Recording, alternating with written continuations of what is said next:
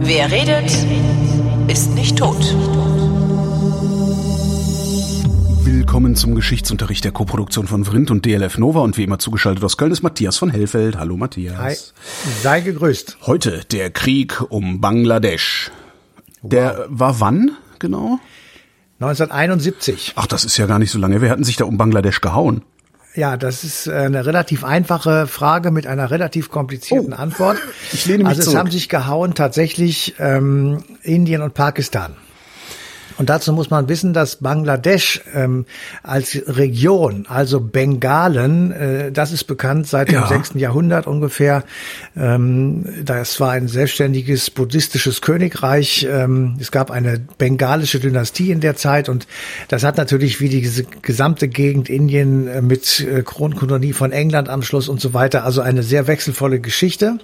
Und das Drama beginnt im Grunde genommen äh, nach dem Zweiten Weltkrieg mit der Aufteilung der britischen Kronkolonie Indien, weil dort der Konflikt zwischen Hindus und ähm, ähm, Moslems also einfach nicht mehr zu regeln ist und einfach ähm, äh, der Mountbatten-Plan, der berühmt-berüchtigte, vorsah, ähm, diese beiden religiösen und ethnischen Gruppen voneinander zu trennen durch zwei Staaten. Und dadurch wurde dann ähm, Pakistan und Indien sozusagen voneinander getrennt. Und das Problem äh, tauchte sozusagen schon gleich am, am, im Grunde genommen am gleichen Tage auf, weil es gab ein Westindien und ein Ostindien. Ja. Und das Ostindien Ist heute Pakistan, oder? lag 1500 Kilometer entfernt von Westindien. Also zwischen den beiden Teilen eines Landes lagen 1500 Kilometer Luftlinie Indien. so, Okay, ach so, äh, warte, Ja? ja, ja okay, es, es gab also praktisch ein, ein Westindien, ein Zentralindien und ein Ostindien. nein, Pakistan. Also Pakistan war aufgeteilt in Ost und West. Und zwischen diesen beiden pakistanischen Landesteilen lag Indien. Ach so, Und oh wenn, Gott. wenn du heute auf die Landkarte guckst, dann erkennst du sofort, im Norden von Indien liegt Pakistan Mhm. und im Süden von Indien oder Südosten von Indien liegt Bangladesch. Das war früher ein Land, Pakistan und Bangladesch. Okay. Schwierig zu verstehen, aber Ja. es ist so. so. ähm, und das, das Problem ist damit auch umschrieben. Also wie willst du ein Land regieren, das in seinen Landesteilen 1500 Kilometer voneinander entfernt ist? Das ist sozusagen ausgeschlossen. Und dann kam das Problem dazu, ähm, dass der eine Landesteil, ähm, ich sag mal, die Oberhoheit über den anderen Landesteil haben wollte und im Grunde genommen auch gar nicht, ähm, ja, wie soll ich sagen, davon äh, abhalt, also der war gar nicht davon west, wegzukriegen. Das heutige Pakistan, das war früher Westpakistan, das beansprucht sofort, als die Teilung sozusagen da war, die Führung, die politische und die soziale Führung in Ostpakistan. Das Problem aber ist, dass in Ostpakistan, also dem heutigen Bangladesch, Ja? die Hälfte der gesamten Bevölkerung komplett Pakistans gelebt hat. Und dann haben sich natürlich die Leute in Ostpakistan gesagt, sag mal, mein Freund, wir sind die, im Grunde genommen die Mehrheit auf einer sehr viel kleineren Fläche und wir werden im, im gesamten Pakistan nicht richtig repräsentiert. Andauernd versuchen uns die Westpakistanis sozusagen ihren Hut aufzudrücken. Und das machte man fest, das kann man festmachen, ähm, am Sprachenstreit. Also es gab äh, im, im Westen Pakistans, also dem heutigen Pakistan, die Amtssprache Urdu. Ja. So, und dann gab es aber im Osten eine eigene Sprache, nämlich eine bengalische Sprache. Und daraufhin hat sich dann eine Bewegung gegründet, die sich äh, klassischerweise auch nannte Bewegung für die bengalische Sprache. Und es, da kann man sozusagen dran, dran messen, dass es einen, einen kaum zu kittenden Konflikt gegeben hat zwischen diesen beiden Teilen ein und desselben Landes. Und jetzt musst du noch dazu dir denken, dazwischen Ist ja auch noch der Indien-Pakistan-Konflikt. Genau, dazwischen ist Indien. Und das ist natürlich ähm, dann sozusagen eine, eine derartige Gemengelage, äh, in der im Grunde genommen, ähm, ja, wie soll ich sagen, äh, der Konflikt oder der kriegerische Konflikt kaum, ähm, kaum zu verhindern ist, weil es einfach, ähm, ja, wie, wie willst du das lösen? Wenn der eine nicht nachgibt und der andere auch nicht, dann wird es Krieg geben. Na, und dazu, also Moment, da habe ich jetzt habe ich, jetzt hab ich doch wieder einen Überblick verloren. Also ich dachte Bangladesch, also das was heute Bangladesch ist, hat schon zu Pakistan gehört. als Ostpakistan. Ja, natürlich, das war ein Land. Ja. Und, das hat sich abgespalten. Bangladesch gehört heute Genau. nicht mehr zu Pakistan. Ja, an einer Stelle habe ich noch den Überblick noch nicht so ganz. Also es gab Ja. halt Pakistan als Westpakistan, es gab Bangladesch als Ostpakistan, dazwischen Indien und äh, Ostpakistan hat also praktisch eine Absetzbewegung gemacht. Pakistan war damit nicht einverstanden und Indien war mit im Krieg. Aber warum hat denn Indien gegen Pakistan um Bangladesch gekämpft? Die Inder hätten sich auch einfach raushalten können und äh, Ja, den hätten- lieben, hätten den sie- lieben hätten- Brahmaputra einen guten Mann sein lassen. Ja, ja, hätten sie machen können. Ähm, das Problem ist einfach, diese Grundspannung zwischen Indien und Pakistan ist da sicherlich ähm, auch wieder sozusagen zum Tragen gekommen. Und Indien ist auf der Seite Ostpakistans, also dem heutigen Bangladesch, in diesen Krieg eingetreten. Ähm, allerdings erst äh, relativ spät, also kurz bevor er zu Ende war, aber immerhin. Deswegen ähm, wird ja auch der dritte indisch-pakistanische Krieg genannt. Also Indien und Pakistan, das sind zwei Staaten und zwei Länder, die sich nicht grün sind. Und wenn man von der einen Seite betrachtet, dem anderen dadurch schaden kann, dass man auf der, der Seite seines Gegners ist, dann macht man das. Ja, kennen wir ja. Und das, Mhm. das war hier auch so. Also wenn du jemandem schaden willst, trete auf die Seite deiner Feinde, seiner Feinde. Und das ist eben hier auch passiert. Und ähm, das wäre, also im Grunde genommen ähm, handelt es sich um einen Abspaltungskrieg ähm, Ostpakistans von Westpakistan. Ja. Ähm, der mit einem grundsätzlichen Konstruktionsfehler äh, der Teilungsidee der Briten, der britischen Kronkolonialmacht, die nach dem Zweiten Weltkrieg mit dem Mountbatten-Plan diesen gesamten Subkontinent versucht hat, neu zu regeln. Hätten Und das sie- ist einfach gründlich schiefgegangen. Hätten die sich das nicht denken können oder war das noch zu früh, um solche Gedanken zu denken? Also dass du, dass du nicht, dass, dass du halt nicht ein Land äh, mit einem anderen Land dazwischen basteln kannst. Ja, äh, das, ähm, ja, was soll man dazu sagen? Also äh, Stalin hat zur gleichen Zeit einen ganzen Kontinent mit einer Mauer äh, getrennt, also oder mit mit einer Grenze getrennt. Das ist ähm, hinterher ist man immer kluger. Ja. Die haben damals gedacht, das geht irgendwie. Ähm, und haben einfach nicht, nicht zu Ende gedacht, wobei man vielleicht damals auch nicht hat zu Ende denken können. Das kann ich jetzt so gar nicht beurteilen. Aber auf jeden Fall ist das Ergebnis dieses Planes und dieser Teilung eine einzige Katastrophe. Mit vielen hunderttausend Toten, äh, sowohl zwischen Indien und Pakistan, jetzt als Ko- Grundkonflikt der eigentlich ehemals zum gemeinsamen Indien gehörenden Landesteile, zwischen unterschiedlichen Religionen und eben auch in diesem Krieg um Bangladesch, der dann aber eben noch sozusagen eine weitere, wie soll ich sagen, ähm, eine weitere Katastrophe mit sich brachte, nämlich der berühmte und berüchtigte Zyklon. Der kam Ende 1970 über diese Gegend, vor allem eben auch über Bangladesch und hat im Grunde genommen das Land komplett ruiniert. Das war in der Spitzengeschwindigkeit mehr als 200 Stundenkilometer. Ähm, es hat im Ganges-Delta eine unglaubliche Sturmflut ausgelöst und Wellen ähm, wirklich ungeheuren Ausmaßes. Zerstörungen sind die Folge gewesen. Es gibt Schätzungen, dass mind mindestens 300, möglicherweise sogar 500.000 Menschen äh, diesem äh, Naturereignis, dieser Katastrophe zum Opfer gefallen sind. Es hat daraufhin sofort eine eine gewaltige Hilfsaktion gestartet, insbesondere aus den Vereinigten Staaten. Auch die Bundesrepublik hat Hilfsgüter geschickt und Hubschrauber, um einfach so viele Menschen zu retten, wie es gehen konnte. Auch Indien hat geholfen. Das ist ähm, äh, wirklich erwähnenswert, weil also die politischen Beziehungen natürlich sehr angespannt waren. Damals war es noch Bangladesch, ne? Da, damals war es noch Pakistan. Äh, Pakistan, ja, äh, Entschuldigung.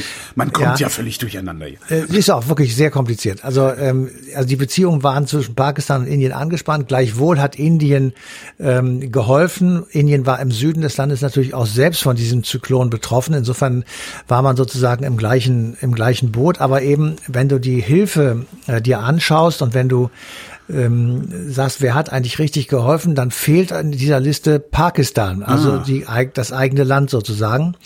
Es gab sofort ähm, heftige Vorwürfe, dass also äh, die Hilfsgüter nicht richtig verteilt worden sind, dass die pakistanische Regierung ähm, also komplett versagt hat und äh, die Konsequenz ähm, äh, gibt's dann sozusagen bei den Wahlen, die danach stattfinden, ähm, eine äh, Partei gewinnt, die also äh, die nationale Unabhängigkeit Ostpakistans haben will. Sie pochen ähm, sofort auf diese Unabhängigkeitsbestrebungen, die es natürlich im ganzen Land schon gab. Und der Streit zwischen den beiden Teilen Pakistans eskaliert also und im März 71 beginnt der Krieg um Bangladesch und der ist bis zum heutigen Tage, das muss man sich wirklich mal vorstellen, ein absolutes Trauma in Pakistan, also ähm, dem Westen des ehemaligen gemeinsamen Pakistans, wird dieser Krieg eigentlich gar nicht zur Kenntnis genommen. Was? Der wird nicht zur Kenntnis genommen. Und in Bangladesch, ja. da werden die Opferzahlen von Staatswegen derartig übertrieben, dass es sogar ein Gesetz gibt, das die Verwendung von nicht vorgegebenen Zahlen unter Strafe stellt. Also das ist wirklich ähm, schlimmer geht's eigentlich gar nicht. Und äh, insofern war also die ähm, die Katastrophe, die diese beiden Landesteile des ehemals gemeinsamen Pakistan ähm, erwischt hat, wirklich äh, traumatisierend bis zum heutigen Tage. Und es hat aber für ähm, die weiteren Katastrophen, die so nach den Anfang der 70er Jahre stattgefunden haben, nicht nur Kriege, sondern auch zum Beispiel große Epidemien oder große Krankheitskatastrophen wie äh, AIDS und andere Dinge, mhm. ähm, zu einem Startschuss, zu einer Startinitiative äh, geholfen, nämlich am 1. August 1971 hat im äh, New Yorker Madison Square Garden das erste Benefizkonzert äh, stattgefunden, in diesem Falle für Bangladesch. Mhm. Und dort trat auf alles, was Rang und Namen hatte. Also die Beatles zwar als Einzelpersonen, aber insgesamt noch vorhanden. Auch der damals fünfte Beatle, der Klaus Vormann, der hat das organisiert. Ähm, der hat also George Harrison und Ringo Starr und dann auch Bob Dylan dazu und Eric Clapton und wirklich die Prominenz der damaligen Popcharts äh, an den Start geholt und ähm, vor 40, 45.000 Leuten ein Konzert gegeben. Und sämtliche Einnahmen ähm, dieses Konzertes gingen also für die Opfer äh, der, des Zyklons und der, äh, des Krieges in Bangladesch und sind sozusagen der Startschuss gegeben eben für viele andere äh, Hilfskonzerte. Ich sag mal, diese AIDS-Konzerte ähm, Mitte, Ende der 80er Jahre sind da zu nennen und ähm, eben auch viele andere Aktionen, mit denen also Künstler dann sehr viel Geld einsammeln und Opfern von Katastrophen, in diesem Falle eben Bangladesch, ähm, zur Hilfe ein. Mhm. Wenn du sagst Pakistan und in Pakistan würde das nicht zur Kenntnis genommen, wie äußert sich das? Tun, tun die immer noch so, als wäre das ihr Land? Nein. Das Nein, das tun sie nicht. Okay. Aber sie sind, äh, sie nehmen die Schmach, die es da natürlich auch gibt und die die Vorwürfe, sage mhm. ich mal, die versuchen sie einfach dadurch wegzukriegen, dass es einfach nicht zur Kenntnis nehmen. Ja. Also einfach sagen, das hat, das, stimmt nicht. Punkt. So und ähm, das ist natürlich eine Möglichkeit, die man machen kann, die aber nicht besonders intelligent ist. Und ähm, das gleiche gilt aber auch für Bangladesch. Ähm, Bangladesch äh, ist ein sehr erstaunlicher Staat. Also einerseits müssen wir sagen, wir lassen uns unsere T-Shirts dort zusammennähen. Mhm die wir hier ähm, für fünf Euro kaufen können, sage ich mal. Aber da sind Gewinne bei für allerlei Leute, die als Zwischenhändler auftreten und Transporteure etc. Aber für die Näherinnen und Näher bleibt nichts übrig sozusagen oder ganz wenig. Aber dennoch können die eben gemessen an den Standards, die es in Bangladesch zurzeit gibt, ähm, jedenfalls zum Teil damit ihre Familien ernähren und sie können einfach ähm, ja ein bisschen weiterleben, sage ich mal. Und gleichzeitig äh, ist diese Produktion, die dort äh, aus dem Westen äh, initiiert wird, mit äh, der mit einer der Teile, die eine relativ hohe Wachstumsrate pro Jahr mhm. von etwa sieben bis acht Prozent ähm, auslösen. Und damit ist Bangladesch äh, kurz davor, so ein Tigerstaat zu werden, also auf dem Sprung zu einer Industrienation. Ähm, und das ist jetzt in einer doppelten Weise durch Corona äh, gestoppt worden. Also Aha. Äh, einerseits gibt es steigende Infektionszahlen. Und das wir kaufen keine T-Shirts mehr. Ja. Es gibt relativ, äh, genau, es gibt relativ schlechte hygienische Umstände und Abstand halten ist nicht, weil eben die Leute eng an eng wohnen. Sie haben 165 Millionen Einwohner. Das ist der drittgrößte muslimische Staat. Also das sind, das sind einfach Zahlen, die man sich vorstellen muss. Und gleichzeitig gibt es eben eine sinkende Nachfrage nach den Textilien durch Lockdowns in den Industriestaaten. Das wiederum sorgt dann dafür, dass die Menschen eben äh, nicht mehr so viel Einkommen haben. Und gleichzeitig werden in dem Land die Islamisten stärker, die also, äh, ich sag mal, die, äh, die Katastrophe, die hier über den Westen durch Corona eingebrochen ist, mit all den wirtschaftlichen Folgen, nennen wir jetzt mal nur diese, das sozusagen zur Argumentationshilfe nehmen und sagen, wir müssen einfach alle nur gute Moslems sein und den Nichtgläubigen ähm, die Leviten lesen, dann wird alles besser. Das ist natürlich totaler Quatsch, aber das wird trotzdem relativ erfolgreich derzeit jedenfalls in Bangladesch verbreitet und das ist eine, wie soll ich sagen, insgesamt gefährliche Situation, weil durch ähm, durch diese, äh, also durch die Tatsache, dass eben das Bangladesch der drittgrößte muslimische Staat ist nach Indonesien und Pakistan selbst, ähm, besteht jetzt die Gefahr, dass die vielen neu entstandenen und sehr konservativen Koranschulen, die kostenlos ihre äh, Unterrichtseinheiten anbieten, eben sehr viele Studenten bekommen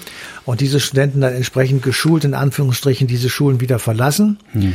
Ähm, gleichzeitig gibt es einen Streit ähm, um die säkularisierten Güter, also die, sag ich mal, die Staatsgründer, die ähm, jetzt nicht fanatische Moslems waren, mhm und deren Statuen sozusagen zu erhalten und stehen zu lassen, ist in den Augen der Fundamentalisten unislamisch. Das ist schon ein schreckliches äh, Wort, was also viel Ärger. Das erinnert an die Taliban, ja, ja. Genau, äh, viel Ärger sozusagen andeutet.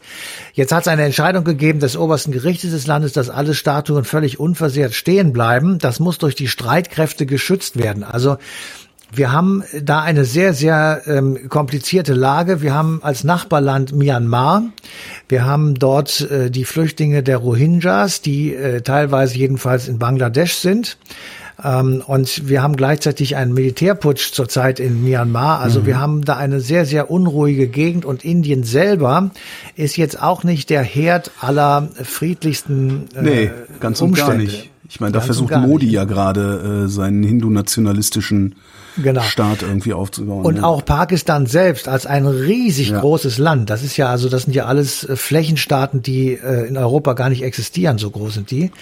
Ähm, die, das ist auch nicht stabil. Also wir haben äh, auf dem gesamten Subkontinent äh, wirklich eine sehr, sehr missliche Lage und es ist eine sehr komplizierte Angelegenheit. Und das alles in unmittelbarer Nachbarschaft von China und ähm, so, also das ist, ähm, das kann man, da kann man schon so ein bisschen nervös werden, wenn man sich jetzt diese Zahlen mal so ein bisschen näher betrachtet und einfach auch die, die Konsequenzen, die es eben haben kann, wenn man die Geschichte, wie sie nun einmal war, äh, nicht bearbeitet, negiert, äh, leugnet, lügt, wie auch immer, weil dann einfach sich die Gesellschaften, die davon betroffen sind, komplett auseinanderentwickeln und ähm, nur schwer wieder zusammenkommen. Und das alles nur wegen den Engländern. Naja, nur, nur wegen des Kolonialismus oder ja. wegen der Tatsache, dass man sich aufgeschwungen hat, äh, ganze Kontinente sozusagen untereinander aufzuteilen und sich dann dafür verantwortlich gefühlt hat, wie die denn weiterleben sollten und dann eben Pläne entwickelt hat, äh, die äh, im Nachhinein betrachtet völliger Blödsinn sind. Das kannst du im Übrigen auch ähm, äh, in den Maghreb-Staaten sehen, im Norden Afrikas oder im Mittleren und Nahen Osten, wo du einfach ähm, europäische Spuren hast aus der Kolonialzeit, mhm. die eben heute noch dazu führen, dass die Leute verrückt werden und sich gegenseitig die Hälse abschneiden. Das mit Westpakistan und Ostpakistan, also Pakistan und Bengalen, das ähm, ist, die, ist die Lehre, die wir für heute daraus ziehen können, dass es äh, nicht möglich sein wird, aus, der, aus Gaza und der Westbank einen Staat zu machen? Also wenn ich wüsste, wie das gehen soll, dann würde ich sofort sagen und würde vermutlich den Friedensnobelpreis kriegen.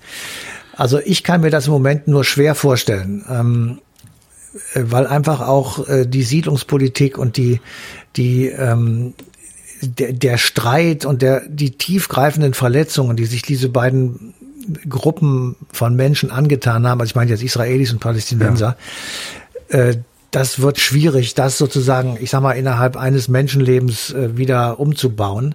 Ich glaube, das braucht sehr viel länger, aber letztendlich wird es dahin führen müssen, weil anders geht es nicht. Also sie können, wir können nicht, ähm, oder das können die da, dort Menschen, die dort leben, nicht über viele, viele Generationen aushalten, dass es im Grunde genommen jeden Tag Krieg gibt. Ja. Äh, und dass jeden Tag 20, 30 Raketen von palästinensischem auf israelisches Gebiet fliegen und dass umgekehrt ab und zu mal Vergeltungsschläge geflogen werden, etc äh, das, das produziert immer wieder so viel Leid und Zorn und Wut bei den Leuten, dass die nicht bereit sein werden, ähm, ohne den völligen Kniefall des Gegners äh, mhm. Frieden zu bewahren. Und man muss erstmal eine Zeit lang aushalten.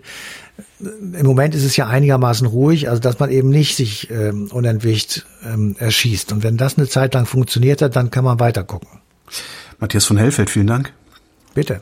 Und euch vielen Dank für die Aufmerksamkeit und ein Verweis auf den 22. März 2021. Da gibt's nämlich die passende Ausgabe Eine Stunde History auf DLF Nova.